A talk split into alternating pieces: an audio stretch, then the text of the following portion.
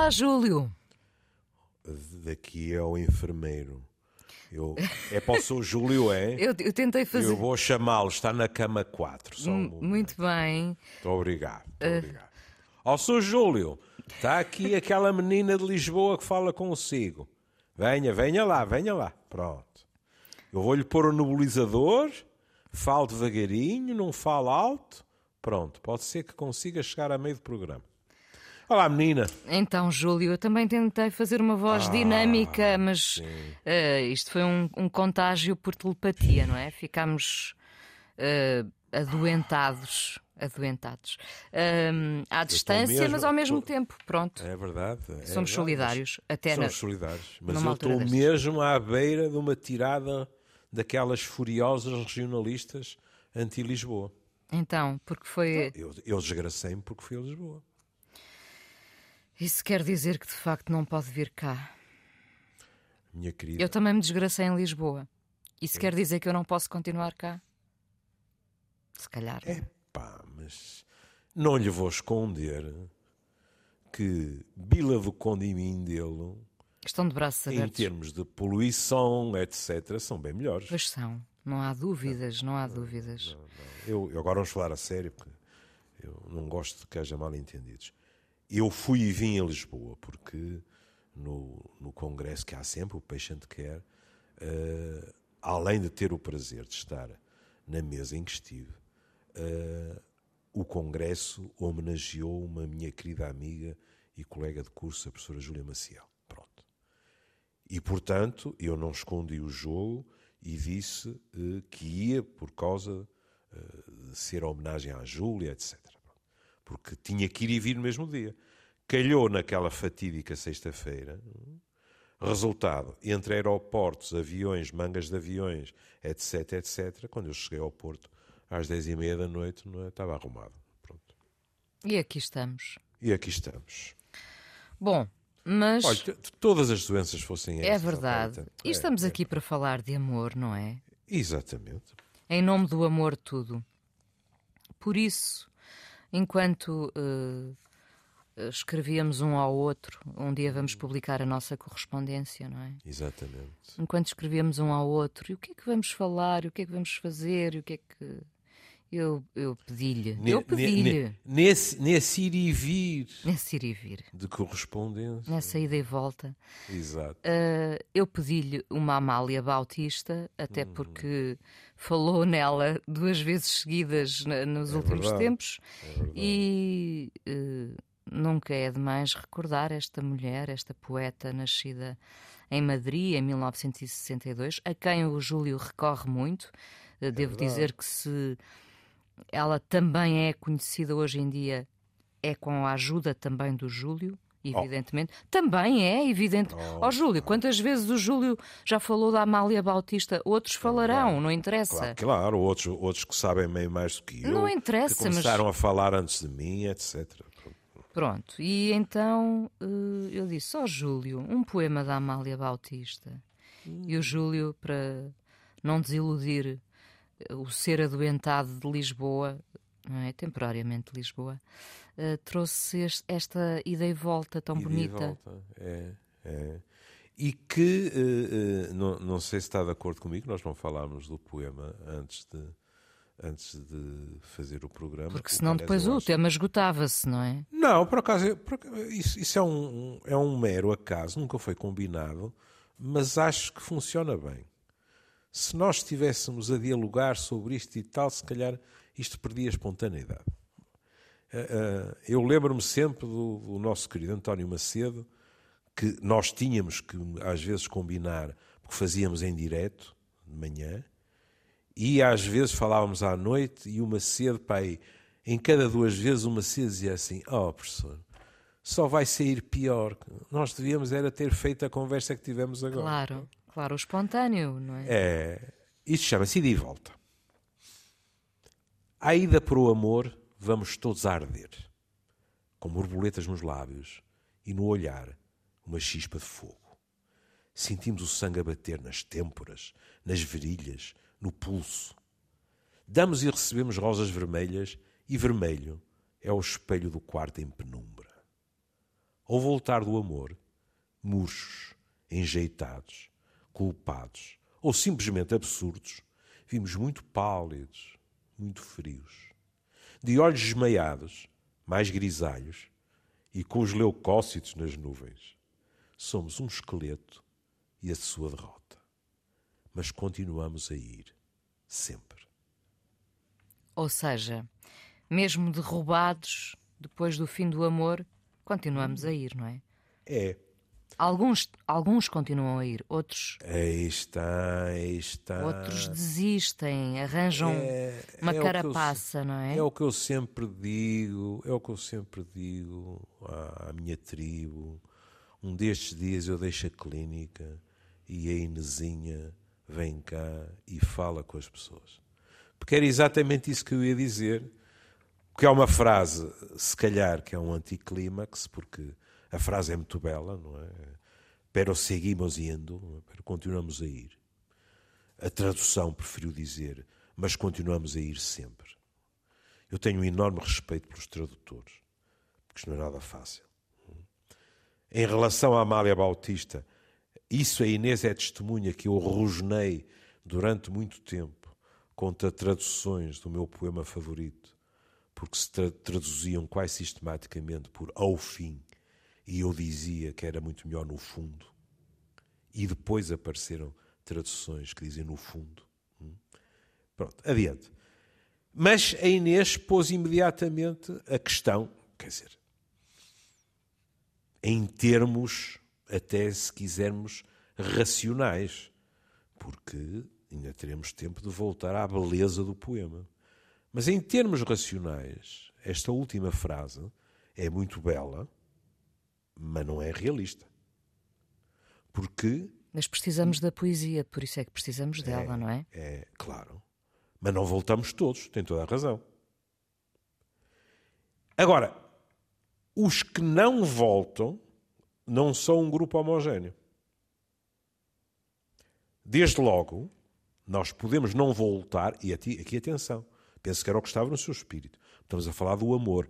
Não é obrigatório que estejamos a dizer voltar à mesma pessoa. Não. É voltar ao amor. Ao Pode amor, ser a mesma claro. pessoa, não é? Mas voltar ao amor, se quisermos, até com A grande, que é para termos a certeza que não é aquele amor. Bom, isto tem tantas nuances que às vezes podemos nunca mais voltar e Hum. continuar a amar em silêncio é aquele coisa. que amamos. Oh, querida, se ele se recusa, entre aspas, não tem culpa nenhuma, eventualmente. Ele ou ela, claro. Ele ou ela, claro. Mas se ele ou ela lhe dissermos, mas eu não consigo tirar-te da cabeça, ele ou ela tem o direito de dizer, e eu que culpa tenho disso? Eu não desejo isso. Eu, eu, eu, eu preferiria que tu não sofresses por causa do que aconteceu entre nós, mas não posso fazer nada. E não pode. E às vezes até é uma forma quase confortável eh, de viver, mesmo que esse amor eh, se torne unilateral, eh, escolhendo viver um amor que já não trará mais desilusões nem cria expectativas. eh, algo que ficou arrumado no passado, mas que ainda nos alimenta ao presente. Aí está por eu- uma das razões porque eu digo que não é um grupo homogéneo. Hum? Aliás, há pessoas que vivem com um desses amores, como sabe, convencionou-se dizer um amor platónico, embora Platão provavelmente não achasse piada ao emprego do adjetivo, não é? Mas há pessoas que podem passar uma vida inteira eh, abraçadas a um amor que nunca sequer tentaram, porque podíamos dizer assim, foram rejeitadas, coisa, não, não, não sabem sequer, nem sequer tentaram. Hum? E a pessoa dizer-nos que eh, aquilo lhe chegou. E agora um de nós pode dizer assim: "Hã, teve medo, ou isto ou aquilo, está bem, não estamos aqui para julgar ninguém. A pessoa ficou naquele. É legítimo, não é? Até não é. Dizer foi por medo já é um julgamento nosso. Não, mas a própria pessoa pode dizer que foi por medo. E continua a ser legítimo. Pois claro. Hum? Como às vezes, não é nada raro.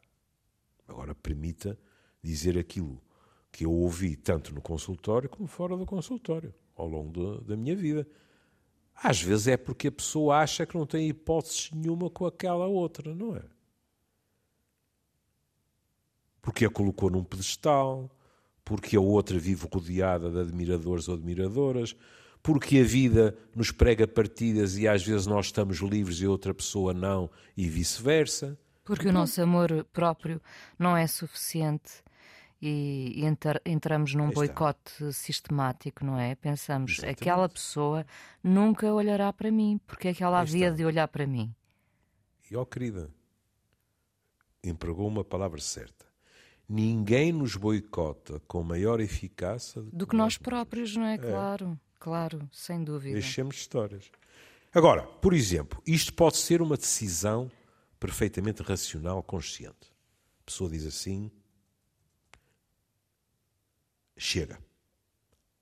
Levei para tabaco, que é uma expressão que hoje em dia ninguém. ninguém já ninguém se atreve. Já, já, ninguém se atreve, não é? Peço desculpa de ter sido politicamente. Mas eu gosto dessa expressão. Eu gosto da expressão. É. Levei para tabaco, na primeira todos caem, na segunda cai quem quer. Pronto. Que é outro daqueles ditados populares que soa bem, mas é falso. E a pessoa diz: Não, não me meto noutra. Nem com aquela pessoa, nem com outra. Não lhe escondo. Embora, como em todas as outras uh, situações, tenha uh, vindo a verificar-se um, um maior equilíbrio, o que, mesmo sendo pessoas que nos dizem que estão a sofrer, é bom, do meu ponto de vista. Tudo o que diminui o fosso de género é bom.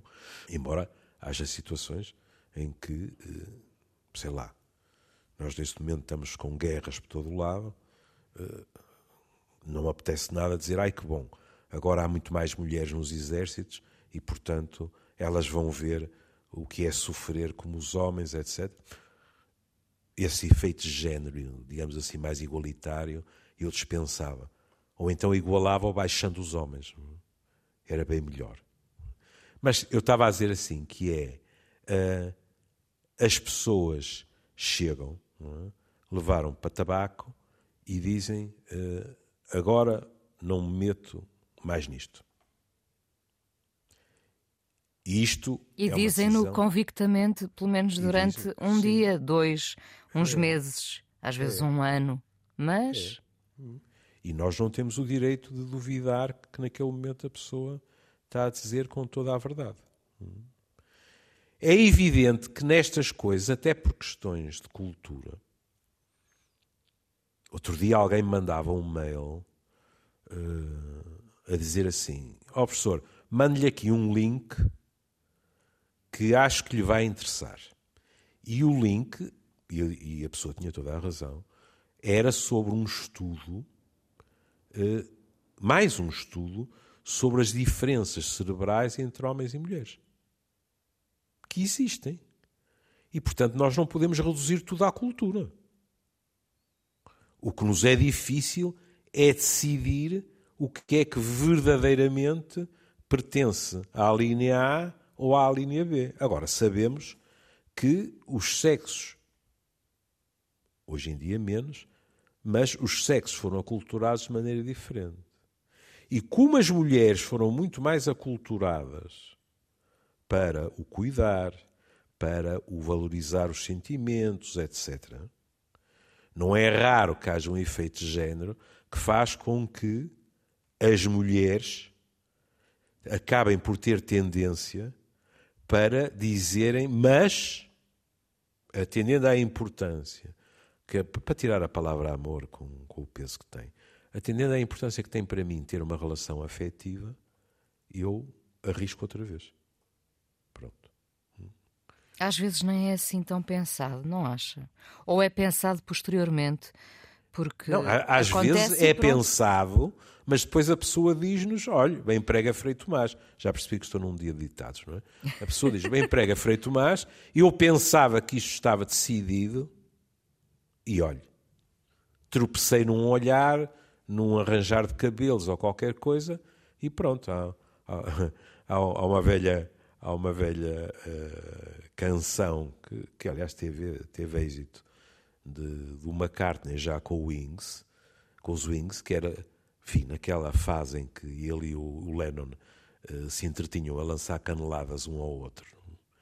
E, e o McCartney, o outro mandou a canelada do costume, que ele só escrevia cançõezinhas de amor, e o McCartney escreveu o Silly Love Songs, que vendeu como lixo, e que é que diz?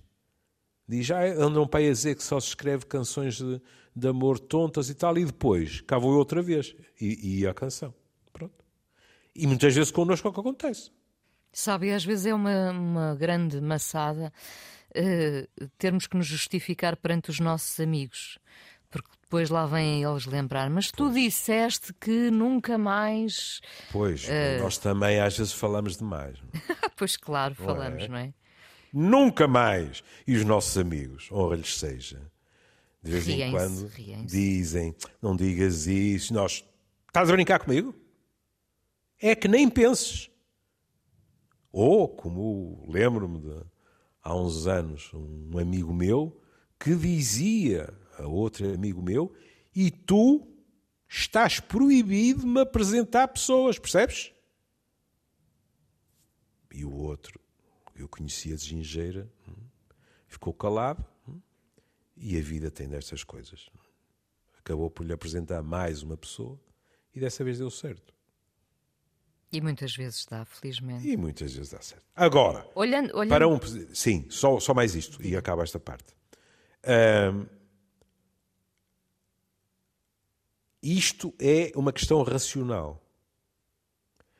Mais complexa e às vezes, devo-lhe dizer, mais resistente à mudança é se o que acontece é inconsciente. Ou seja, a pessoa até lhe diz, seja na, num, num, bom chá das cinco numa confeitaria, seja de secretária para secretária no trabalho, seja numa saída à noite, a pessoa até lhe diz: Ah, não, não, quer dizer, pronto, as coisas correram mal, correram mal, mas uh, a vida não acaba e tal. Mas depois a Inês começa a perceber que há pessoas que surgiram na vida daquela sua amiga ou daquele seu amigo, que a Inês considera interessantes e aquele seu amigo, aquela sua amiga, tem preparado um verdadeiro arsenal de defeitos com que destrói qualquer hipótese, não é de relação,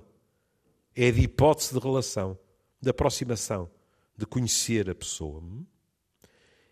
Quando isso acontece de uma forma consciente, e, e, e nessas alturas nós chamamos a atenção e o nosso amigo ou a nossa amiga olha para nós com um ar escandalizado e diz: Mas eu não fiz isso. Isso é mais difícil, porque o que está em funcionamento são mecanismos inconscientes de defesa. Ora, a Inês convirá que, com exceção, como é evidente, das Menezes de Vila do Conde barra Lisboa, todos nós temos um ou outro defeito. E, portanto, é fácil desde a cor das piugas, ao catarro, à marca do tabaco, ao partido político, ao clube de futebol ou qualquer coisa, é fácil mandar alguém para canto se nós estamos nesse tipo de postura. Ou seja, o que vamos encontrar é um padrão inconsciente de batota contra a hipótese de qualquer coisa. Nunca serve. E isso é difícil. Nunca serve. Isso é não. é difícil. A não ser que a pessoa, e não tem que ser um psiquiatra a dizer-lhe, a não ser que a pessoa reconheça, realmente agora que me dizes isso, isto aqui há um padrão, que é uma palavra que os psis adoram, sabe?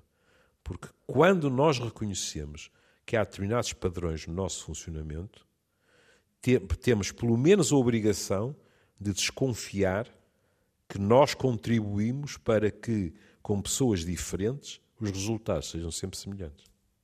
Desculpe às... interromper. Não, não, e às vezes, entretanto, eh, várias coisas me assaltaram aqui o pensamento. E às vezes, da mesma forma Mas, que eu mais dizia... Mais vale o pensamento que a bolsa. Ah, sim, sim, coitada. Eu já não a ponho no chão porque dizem que, que o dinheiro desaparece. Mas uh... se, se, se, acontecer, se acontecer... Posso pedir-lhe? Não, então diga que, que a Joana Jorge está aí e é rica, portanto não diga isso, ela por acaso não, não prestou atenção agora, mas ela pode, depois disso, querer deixar de produzir o nosso programa. Ah, é? Bom, uh... também, também se o fizer é porque não precisa, é porque é rica também. Portanto, lá está. Da fama já não é porque não precisa livra. trabalhar. Da fama é? já não se livra. Bom, às vezes, eu falava há pouco dos amigos, não é? Eu dizia, Sim. é uma chatice termos que nos justificar perante os amigos que nos ouviram hum. várias vezes a dizer nunca mais, não, ninguém, não sei o quê. Às vezes também é importante serem os amigos o nosso verdadeiro espelho, uh, e o Júlio utilizava aí a expressão padrão, e dizerem-nos: Olha, que tu não achas que tens aí um padrão, uh, não é? Às vezes são os outros que servem de espelho, os outros que nos conhecem sim, sim. bem.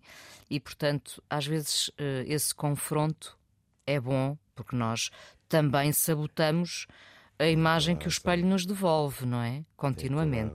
Continuamente. Mas lembra-se, lembra-se melhor que eu, que eu já nem lhe consigo dizer o título, mas lembra-se de, de, um, de um poema que nós uh, aqui utilizamos, em que uma mulher diz que o amigo está lá a dizer-lhe que, que o, o amante é um cafajeste, etc, etc, etc. E ela marimba-se, vai embora e diz: Matei o um mensageiro. Hum. É verdade. Nós, nós, às vezes, resistimos à, àquilo que é evidente no discurso dos amigos. Ponto final. E às vezes até sacrificamos os próprios amigos.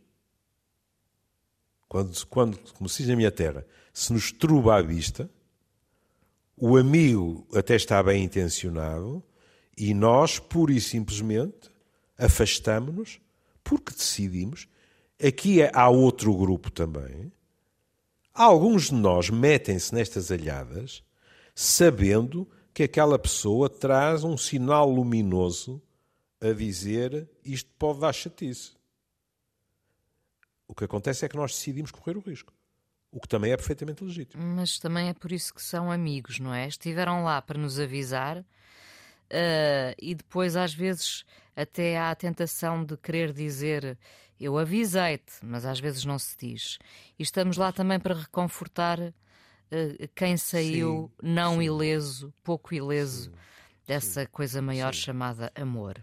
Em teoria, e eu estou a falar contra mim, eu pecador me confesso, em teoria nós não deveríamos dizer aos amigos eu bem te avisei. Eu acho que eh, a determinada altura, com uma certa maturidade, já não dizemos. Exato. Concorda? Eu, eu hoje já não digo. Mas, olhe que não me posso gabar. Eu, pai, até aos 40 e tal, ou qualquer coisa, ainda tive situações em que, por preocupação até com o sofrimento de pessoas, eu, eu não consegui evitar irritar-me e dizer, mas eu repeti-te, mas eu, eu, eu chamei-te a atenção para isto. E não é para isso que nós estamos nessa altura, não é? Mas 40 e tal, eh, num homem atira para a maturidade real de 20, não é? Com sorte. Pensei que ia rebater, mas não. Não, não, credo. Então, eu até trouxe para cá aquele estudo daquela cientista que dizia que os homens só, só saem da adolescência aos 57, ou lá o que é. Quem me dera que isso fosse verdadeiro em termos de saúde, etc. Também, também. Ó, Júlio, vamos mas... um bocadinho ao poema? É, vamos, porque o que, o que, nós temos aqui neste poema, uh, com ida e volta, não é? Hum. O que nós temos aqui são as duas faces é. da moeda, uh, da moeda do amor, não é? São as duas é. faces. É. Primeiro, a paixão, não é? Adoro hum. a palavra chispa. Chispa de fogo. É. Vamos, vamos ao poema então, Júlio. Vamos. Eh, eh, eh, gostaria de lembrar que, em termos prosaicos, isto, em poesia, traduz uma, um ditado, no fundo, não sei se pode ser um ditado, mas algo que hoje em dia eu já não ouço, mas que na minha juventude se ouvia. Precisamente para marcar, não era obrigatoriamente na questão sequer do amor, mas para marcar os contrastes que era: Ó oh, Fulana, para onde é que vais? Vou para a festa. Ó oh, Fulana, de onde é que vens? Venho da festa. Exato, o meu pai é? dizia isso muitas é... vezes. Isto aqui é a mesma coisa na questão do amor. Veja, nos primeiros versos, desde logo a chama. Vamos todos a arder. É? Com borboletas nos lábios, arrisco-me a dizer, nós estamos habituados também a senti-las no estômago. Pronto. É uma imagem clássica. E essa palavra lindíssima que sublinhou, e no olhar uma chispa de fogo, que secretamente nós esperamos que incendeie o olhar do outro também. Hum. Bom, sentimos o sangue a bater, é verdade, é taquicardia. Nós normalmente reduzimos a taquicardia a dizer, ah, pois o pulso está muito rápido. Não, não, mas é que o sangue, por exemplo, uma, uma expressão muito bonita, latejar. Sentimos a testa a latejar, por exemplo. Hum, as fontes. Hum, isto é o sangue, é a taquicardia. Resumindo, é... sentimos vivos, não é? Exatamente. O sangue a bater nas têmporas, nas virilhas, no pulso. Agora, em termos simbólicos, damos e recebemos rosas vermelhas, é? sinónimo de paixão. Sabe quão tarde eu aprendi que não deveria levar rosas vermelhas para senhoras casadas quando ia lá à casa jantar ou almoçar, pronto. Mas ninguém nasce ensinado.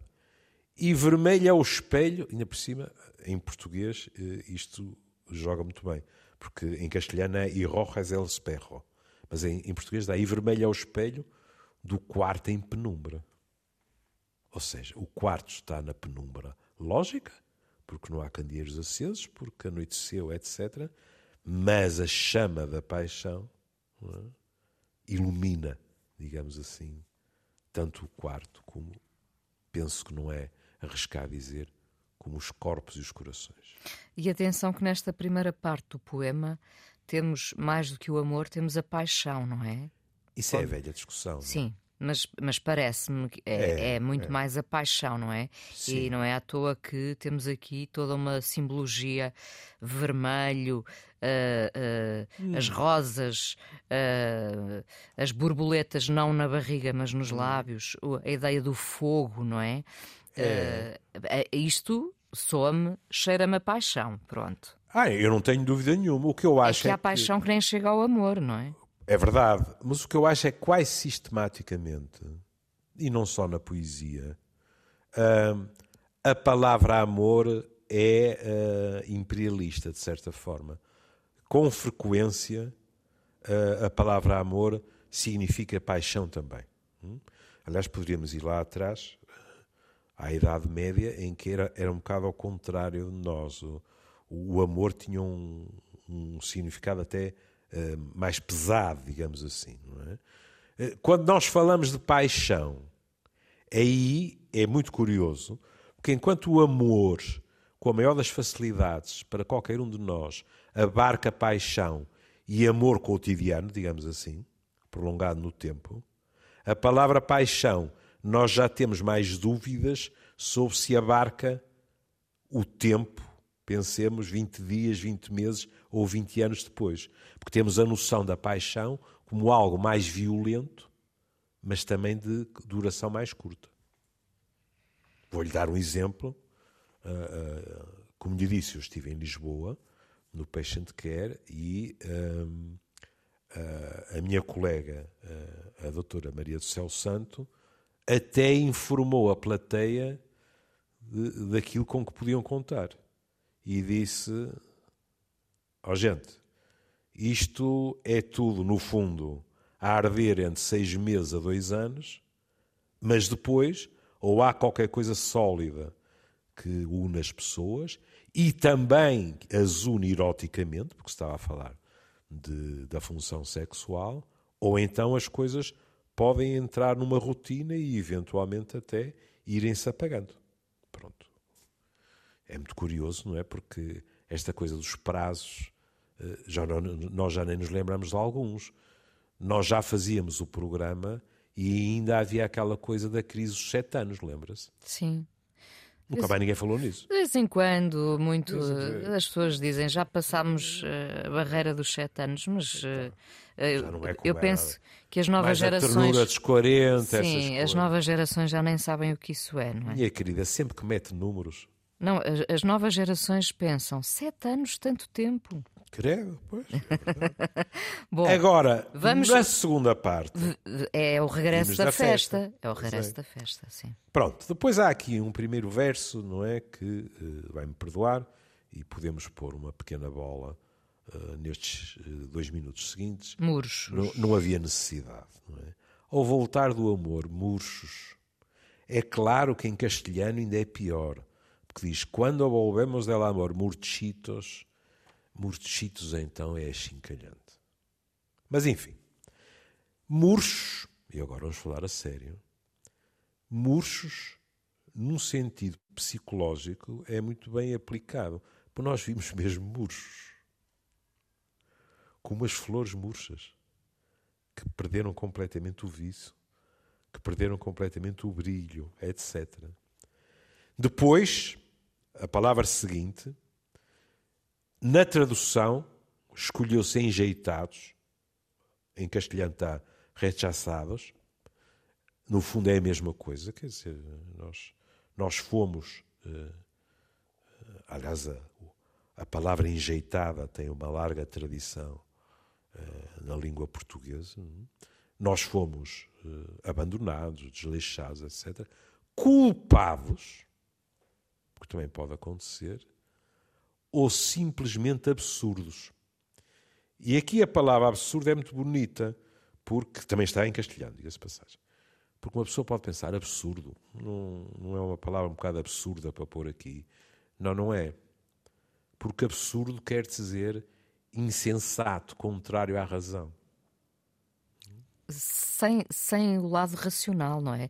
Nós É. podemos dizer isto foi como é que eu me meti nisto, porque isto foi tão absurdo. Nós não, É. encontramos explicações para ter vivido o que vivemos, não é? A posteriori, claro. A posteriori. Ah, claro.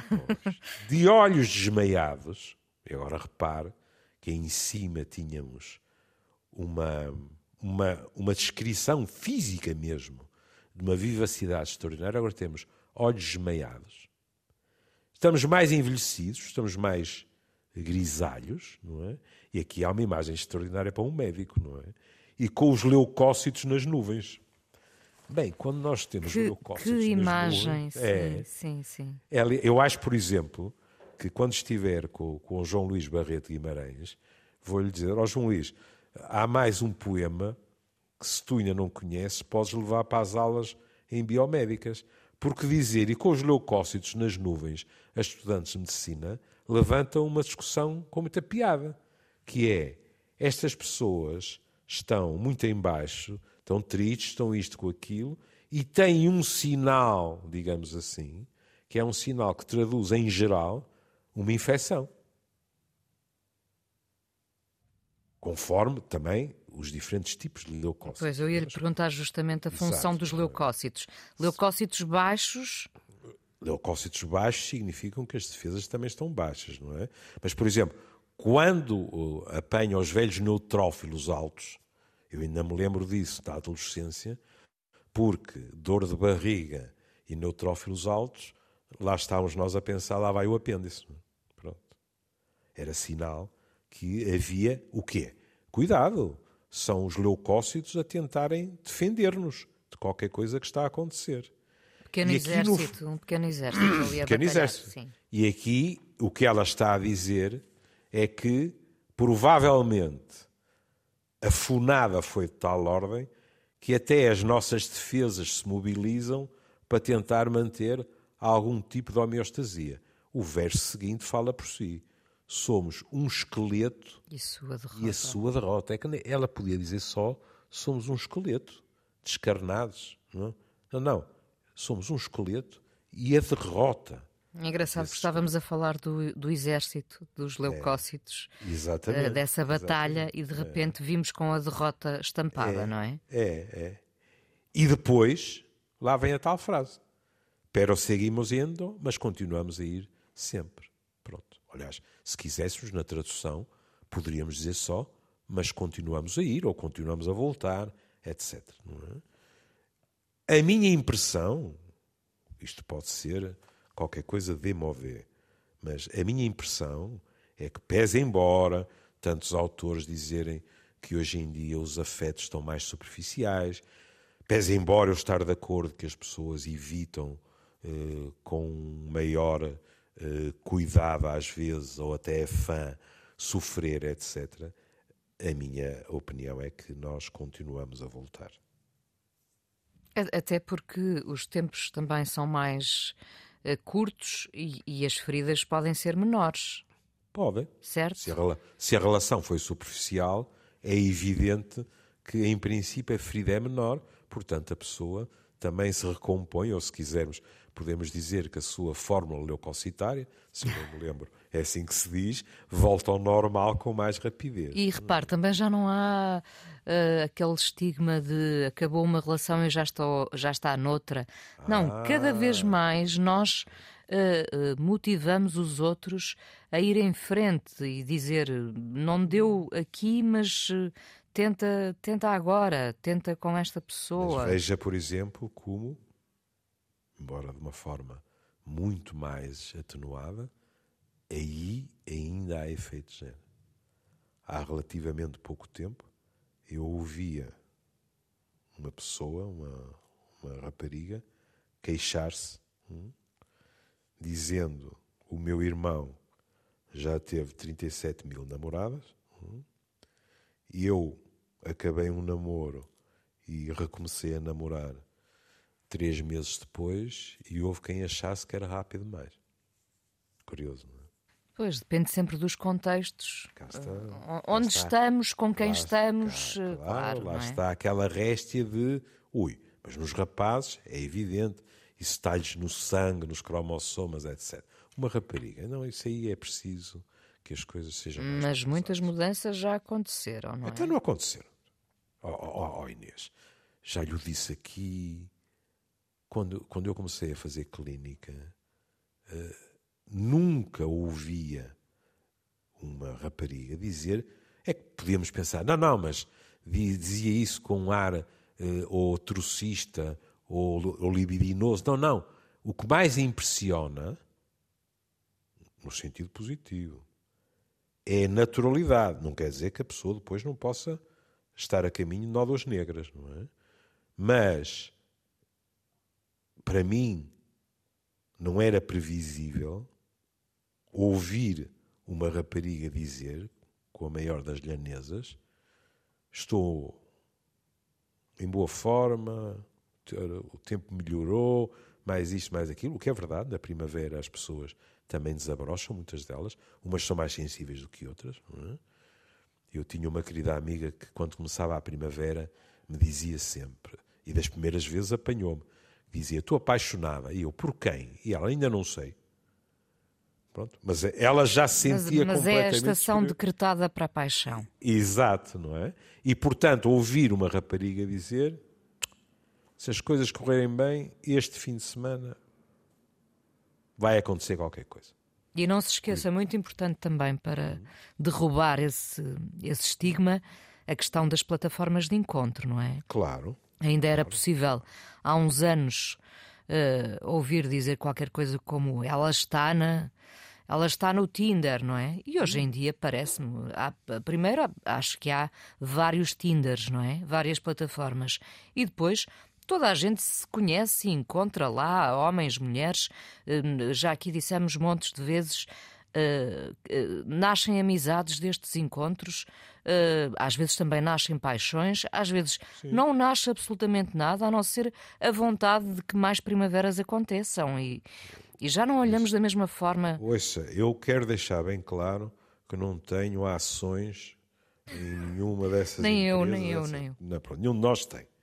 Mas, nunca tendo entrado em nenhuma dessas aplicações, como imaginará, eu farto-me de ouvir falar delas. No consultório. Imagino que sim. Fora também, mas no consultório, não é? E em 10 anos para aí, a, a, a, maneira como falam, nomeadamente. Há outros que, que, que eu não, neste momento não, não consigo reproduzir o nome e que também acho que são mais recentes e, portanto, têm menos valor naquilo que eu vou dizer, que é a mudança ao longo do tempo. A maneira como as pessoas me falam hoje do Tinder, desde logo o, facto de, no início, praticamente só homens é que, me, é que me falavam do Tinder, e depois passaram a falar homens e mulheres. Mas muito mais importante que isso é a maneira como. Hum? Ou seja, como a Inês estava a dizer, pessoas que me dizem eh, encontrei uma pessoa com piada no Tinder, este fim de semana vamos jantar e tal e tal, mas aquele jantar, eh, tanto pode ser um jantar e o princípio de outro jantar, como pode ser um jantar daqueles de nunca mais trazem a sobremesa que eu quero sair daqui. E já agora diga-me, é transversal em termos de, de faixas etárias? Uh, ou são as pessoas ainda muito mais novas que lhe falam do Tinder e de outras plataformas? Que engraçado, vou dizer uma coisa que se calhar uh, alguém me dirá que estou completamente errado. Mas eu acho que em determinados níveis, não da mesma forma, mas que a determinados níveis está a, a, a acontecer ao Tinder o que aconteceu ao Facebook. Os mais novos a passarem para outro tipo de plataformas que estão mais na moda, que são mais rápidas, etc. O que é normal aquilo, também, não é? Aquilo que eu ouço, isto não tem nenhum valor estatístico, mas tem uma visão impressionista, é o que eu ouço. Eu ouço hoje pessoas a falarem de encontros que marcaram no Tinder que tem uma média de idades que é eh, eh, superior à média de idades que eu ouvia no início. E ouço os mais novos a falarem-me de outras aplicações, o nome entre a maçã e saima 200, não é? que não o Tinder. Bom, e uh, vai ficar surpreendido, mas já chegámos ao fim do programa. Isto foi. Ah, já? Foi... Olha, há uma coisa que eu queria dizer, porque tem a ver com a questão da, da pandemia. Sabe como eu gosto de ir para o Google e ver os dias, etc. É? E o, o, dia 3 de março é o Dia Mundial da Vida Selvagem. E, portanto, uh, uh, o que acontece é que uh, as grandes organizações, digamos assim, celebram a conservação da vida selvagem. E eu gostaria de dizer o seguinte: desde logo, pelo respeito que as espécies nos merecem e por tudo aquilo que nos dão. Mas, depois da pandemia, por outra razão. Porque ao não respeitarmos a vida selvagem, os ecossistemas, etc., estamos a correr cada vez mais riscos. Porque ao alterar os ecossistemas, a probabilidade de surgirem determinadas doenças e, eventualmente, determinadas pandemias é maior. Fica aqui a nota para este hum. 3 de março, em que tivemos este ida e volta, o poema de Amália Bautista, hoje no Amoré, e às tantas, eh, e, e trocando aqui as voltas, hum. à Joana Jorge, que ainda por cima foi caluniada durante este programa, uh, vamos ouvir uma canção que o Júlio sugeriu. Eu tinha aqui outra na manga, não é? Hum. Mas o Júlio falou nos Wings. E, e, vamos ouvir esse Silly Love Songs. Pode ah, ser? o Silly Love Songs. Bem, é assim. Aqueles que ainda alimentam essas, essas pequenas discussões, os que eram a favor de Lennon dirão: Eu não disse, lá está o McCartney sempre com o I love you para a frente e para trás. Os que são mais do McCartney dirão: Ele tinha razão. E a prova é que a malta comprou o disco a torto e a direito. Naquela altura não se comprava um disco Felizmente, como sabe. Isso é engraçado, como para alguém da minha geração isso conta. Felizmente, os dois reconciliaram-se antes daquele sinistro acidente de Lennon. Acidente? Assassínio, claro. Júlio, um beijinho. Beijinho. E cá querido. estaremos para a semana. Ah, não, nós para a semana é para fazer previsões contra os resultados das eleições. Pode ser. Pode então ser. é dia de eleição. Eu sei, Portanto, eu sei nós, às 10 e meia da manhã, que é para poupar tempo às pessoas, damos os resultados. Porque é que vamos estar à espera até às 8 da noite? um beijinho, Ju. Beijinho. Um beijinho.